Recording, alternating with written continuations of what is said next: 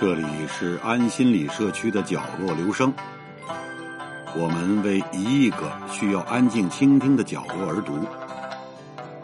一个人的时候，正适合静静的听。汉字对于我们每个人来说，陌生又熟悉。熟悉，因为它是我们日常生活中的表达和书写工具，每时每刻都在用。陌生，因为它与生俱来的历史温度和文化内涵。陈寅恪先生说：“凡解释一字，即是做一部文化史。”确实，每一个字的诞生都有它的历史。毫不客气的说，如果给历史悠久的中华文化找一个代表的话，汉字当名列其中。所以，今天就来说一说汉字。汉字，谁造了它？到底是谁造的汉字呢？有人说是神，哪个神？伏羲。《尚书》里面说了：“伏羲王天下，龙马出河，随则其文以画八卦，为之河图。”河图怎么现世的呢？相传就是龙马身上的花纹。据说就连八卦。也是模仿河图而来。另外还有一部洛书，所谓“河出图，洛出书”嘛。不管怎么说，这些记载体现了一件事儿：河图、洛书不是某个人创造，而是神授意传到人间。人们根据它造了八卦，后来又根据八卦造了文字。可以看出，传说。带有明显的文字神兽的意思。其实世界上其他古老文字也有这样的说法，汉字也不例外。当然，文字肯定不是神兽。我们知道，凡举世界上古老文明，必跟某条河关联，如古希腊与尼罗河，锥形文字就产生于两河流域，因为有了河流。人才有了生存的条件，所以你看河图、洛书，这些都与黄河有关，而汉字就在黄河流域出现。神话中的河出图、洛出书，刚好印证了这点。除了神兽外，流传最广的恐怕是仓颉造字了。这一说法在古代也很流行，比如《吕氏春秋》中说。仓颉作书，后稷作驾。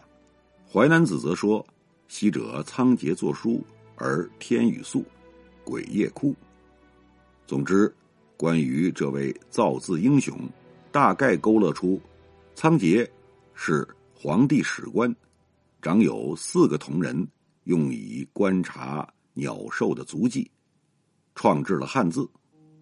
那仓颉是否真实存在呢？如今，我们已知的仓颉墓就有十处，遍及黄河中下游流域，其中光河南就有开封、新郑、元阳、禹城、洛宁等七处之多。这些布局复杂的仓颉墓葬地图，传达出一个信息：也许存在着某些仓颉的史官阶层，这个阶层推动了造字这个事儿。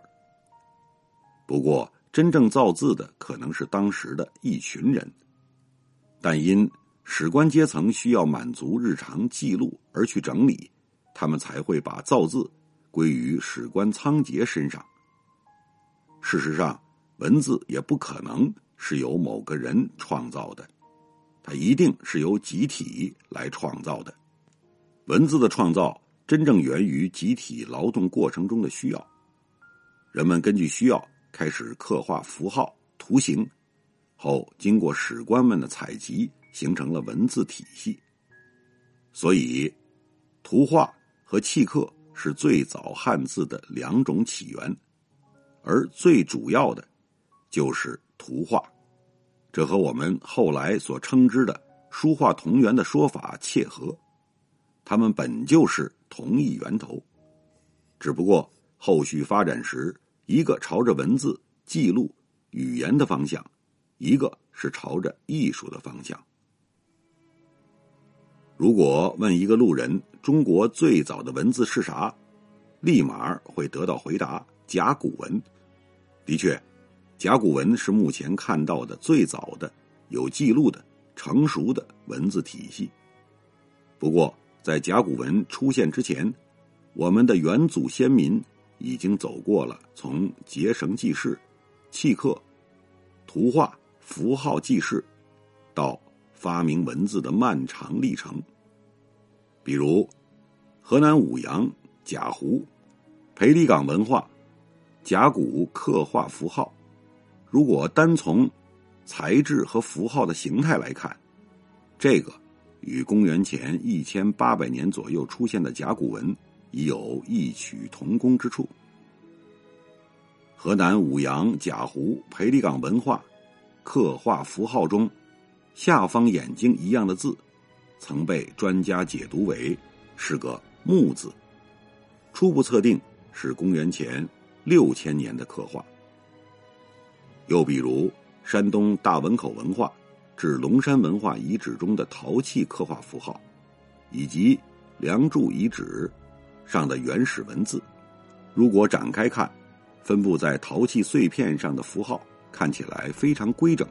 已经具备了文字的性质。再比如，山东临汾陶寺遗址出土的朱书文字扁壶，距今约四千五百到四千年，以及二里头夏商时期刻画符号，这都是考古发掘中出现的一部分刻画符号或原始文字。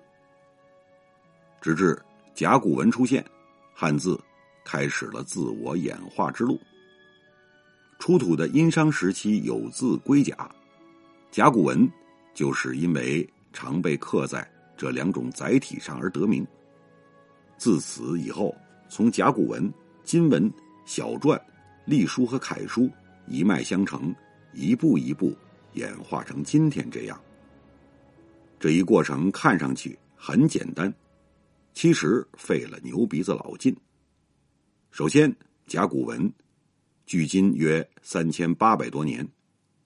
甲骨文的造字方式不仅具有汉字早期象形、指示、会意的方法，从一些甲骨文中可以发现，它还出现形声字，并有了转注、假借的特征。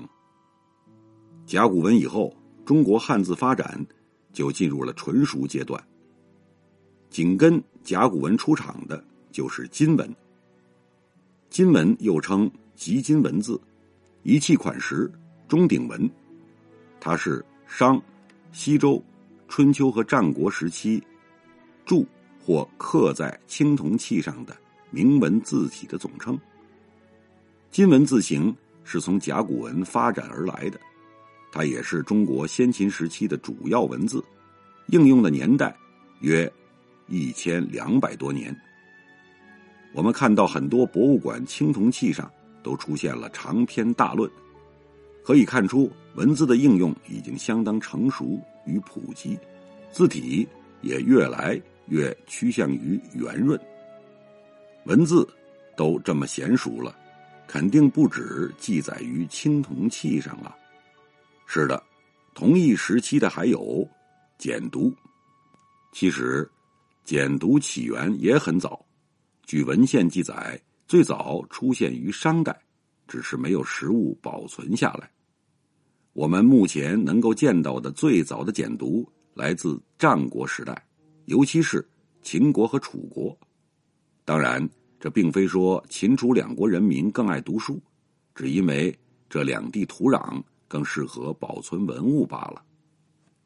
不过，这一时候的文字。不管是金文或者简牍，看过之后印象深刻，因为有太多字不认识。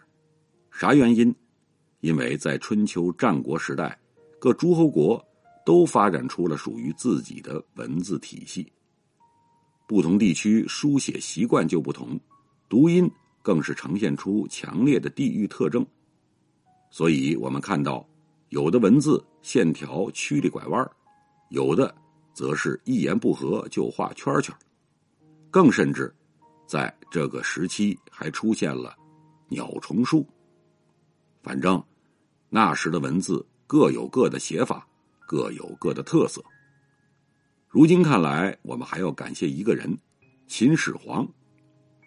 公元前二二一年，秦灭六国，建立统一国家，开始中央集权制度。秦始皇开始刷起统一副本，统一文字，统一货币，统一度量衡，建筑驰道和直道，连接长城。众多措施，其他暂且不说，光统一文字，也就是所谓的书同文这一项，足以耀千古。书同文，它以当时的秦国文字取代了六国文字，而秦以后的汉字演变，也是在经秦规范过的秦小篆，以及秦篆的日常书写形式的鼓励的基础上发展起来的。小篆作为官方的统一字体，一直在中国流行到西汉末年，才逐渐被隶书所取代。两汉四百余年间，书体由篆书变隶书。至汉末，我国汉字定型已基本完成。而在汉代隶书成熟的同时，又出现了破体的隶变，发展而成为章草、行书、楷书，逐渐萌芽和形成。历经千辛万苦，汉字终于完成自我演化之路。这一过程中，书法。也相伴而生。书法是汉字重要的现实载体，它是把记录语言的文字书写发展成一种独特的艺术创造。中国汉字的发展历史，在相当大的程度上是汉字书法艺术发展的历史。事实上，自汉字发明以后，在历史上存留下来的所有汉字书籍。无论是甲骨文、金文、陶文、石刻碑文，还是简牍、帛书，都和后来纸本墨迹一样，反映了先民在书写汉字活动中的审美追求。王羲之、虞世南、欧阳询、褚遂良、颜真卿、柳公权，古往今来名家辈出，这在世界文明史上。也是一大奇迹。